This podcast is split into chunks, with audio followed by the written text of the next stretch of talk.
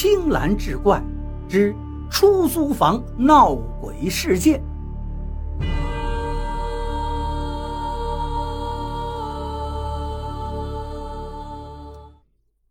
开学之后这一个多月还算平稳，但大概到了十月中旬，又开始出问题了。十月中旬考了一次，珊珊考得还不错，但我的成绩太不理想。成绩不好倒在其次，我还发现我父母之间的关系出现了裂缝。说的严重一点，两个人已经到了离婚的边缘。我父亲出轨的事情被母亲发现了，他整宿整宿的睡不着觉，不断的咒骂我父亲，咒骂我。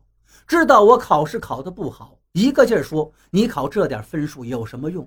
根本上不了大学，还是不要上了，找个工厂打工就好。”当时我并不清楚他究竟为什么说这种话，但他的话实在是伤人，伤的我都不知道自己该怎么办，情绪低落到了极点。那天和他通完电话，我很难过，晚自习都没上就回到了住处。上次高考失利带来的委屈，现在复读带来的压力，加上父母亲关系的紧张和咒骂，让我难过到了极点。捂着被子哭了好久，一边哭一边胡思乱想，也不知道怎么就想到了死，甚至还想到了好多种死法。当我有了这个念头的一刹那，忽然产生了一种温暖的感觉，那种感觉就像是泡温泉一样，暖洋洋的，四肢百骸没有一处不舒服。而这个时候，我眼前产生了一道白光。我明显的感觉到，那道白光就是让我温暖的原因。就在这时，白光中伸出来一只手，那只手又白又暖，拉着我，好舒服啊！我不自觉的就站了起来，要跟他一起走。当时的一刹那，我觉得有一点不对劲，但是又想不出来哪儿不对。就在我犹豫不决的时候，耳边突然响起一阵急促的电话铃。听到电话铃声的一瞬间，我清醒过来，却发现自己不知道什么时候已经顺着楼梯到了四楼，现在正往五楼走呢。电话是我妈打来的，接起电话的那一刻，她在电话那边痛哭流涕，一直跟我说对不起，说刚才也不知道自己怎么会说那种话，绝对不是故意的。听了她的话，我的眼泪也落了下来。那天我们娘俩在电话里聊了很多，都是我们以前不曾聊过的。她在电话里跟我说了很多对我父亲的怀念，以及对我的期望，并且说以后再也不会说那种话了，让我好好学习。我听了很感动，心中的情绪也随之烟消云散。挂了电话，我才想起来，刚才怎么就莫名其妙的上了四楼呢？而且到了四楼还没停，还要往五楼走，而五楼可就是天台呀，那里什么都没有，我去那儿干什么呢？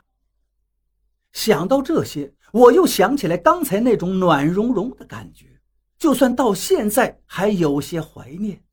这种怀念的感觉让我心里一惊，明显感觉到不对劲儿。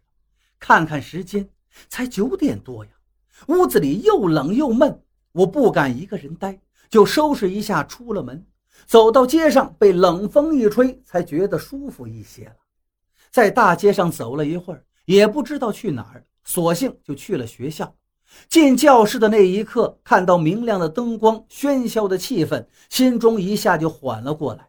珊珊看我过来，连忙问我好点没有。我说好了，她不相信，看着我的眼睛，问我是不是哭了。我跟他说了实话，还把遇到的情况也跟他说了。听了这种情况，他紧张的不得了，跟我说了前几天他做的一个梦。在那个梦里，他认识了一个很漂亮的女生，穿着泡泡裙，扎着两个马尾。那个女孩拉着他的手要和他做朋友。珊珊觉得女孩子很漂亮，就同意了。同意之后，女孩就和他做游戏。他们玩了跳房子、跳皮筋老鹰捉小鸡，玩到后来，女孩拉着他的手说要带他去个地方飞高高。珊珊兴高采烈地跟着他去了。但越走珊珊越觉得脚冷。就那么一瞬间，他醒了过来。这时候他才发现自己不知道什么时候已经走到客厅里，光着脚站在地上，伸手正要去拉门呢。说到这件事情之后，我禁不住身后发冷，连问他应该怎么办呀。珊珊比我果断，说什么都不回去住了。那天晚上，他去了他小姨家，本来也要拉着我一同去，可是我不好意思。珊珊好说歹说也没劝住我，就一个人走了。其实我也是不敢回去的。晚自习之后，教室里都没人了，我也不愿意走。但最后老师来撵人，我才没办法，磨磨蹭蹭又回到了住处。珊珊在的时候，我还不怎么害怕。现在珊珊不在，就剩我一个人，又加上刚才出现的情况，我不害怕，那是不可能的。